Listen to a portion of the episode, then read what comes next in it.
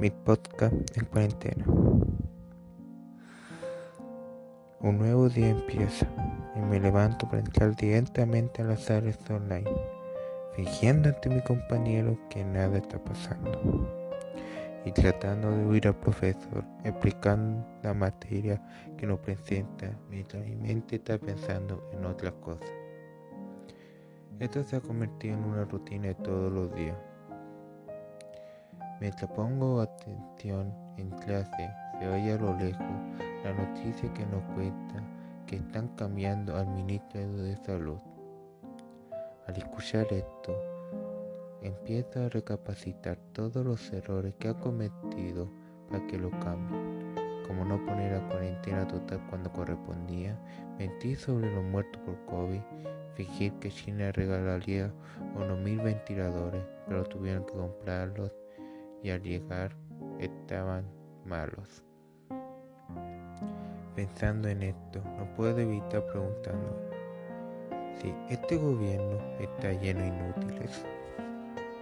Después de volver a darme cuenta de esa terrible verdad sobre el gobierno de mi país, el día parecía estar yendo normal, sin ningún problema, hasta que mi madre llega con la terrible noticia de que mi tío murió por el COVID.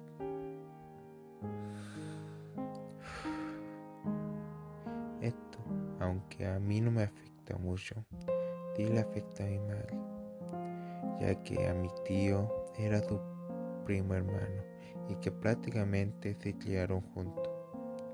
Mientras trato de consolarla, no puedo evitar pensar en unas amigas que también perdieron a su padre por este maldito virus y que solo puedo imaginar por el terrible dolor por el cual mis amigas y mi madre están pasando en estos momentos.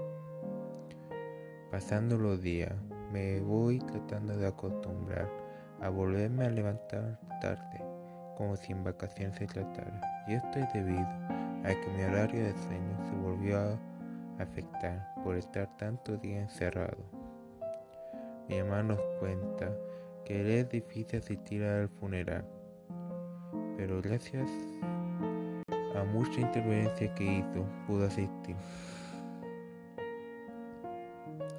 y darle la despedida que corresponde. Los días después de eso continúan normalmente.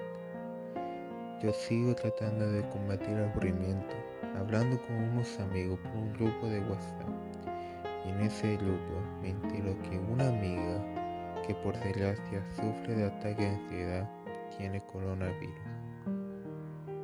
Pero por suerte, al parecer, no le pegó con tanta fuerza. Pasan las semanas y no puedo evitar preguntarme si algún día se va a acabar esta epidemia, si vamos a poder salir de nuevo, voy a poder tener mi gala cómo me va a ir en la PTU. ¿Pueden poder entrar a la universidad? Muchas de esas preguntas no puedo resolverla ahora. Y solo queda esperar lo que el futuro me tenga esperado. Hasta el momento solo queda esperar y fingir que nada está pasando.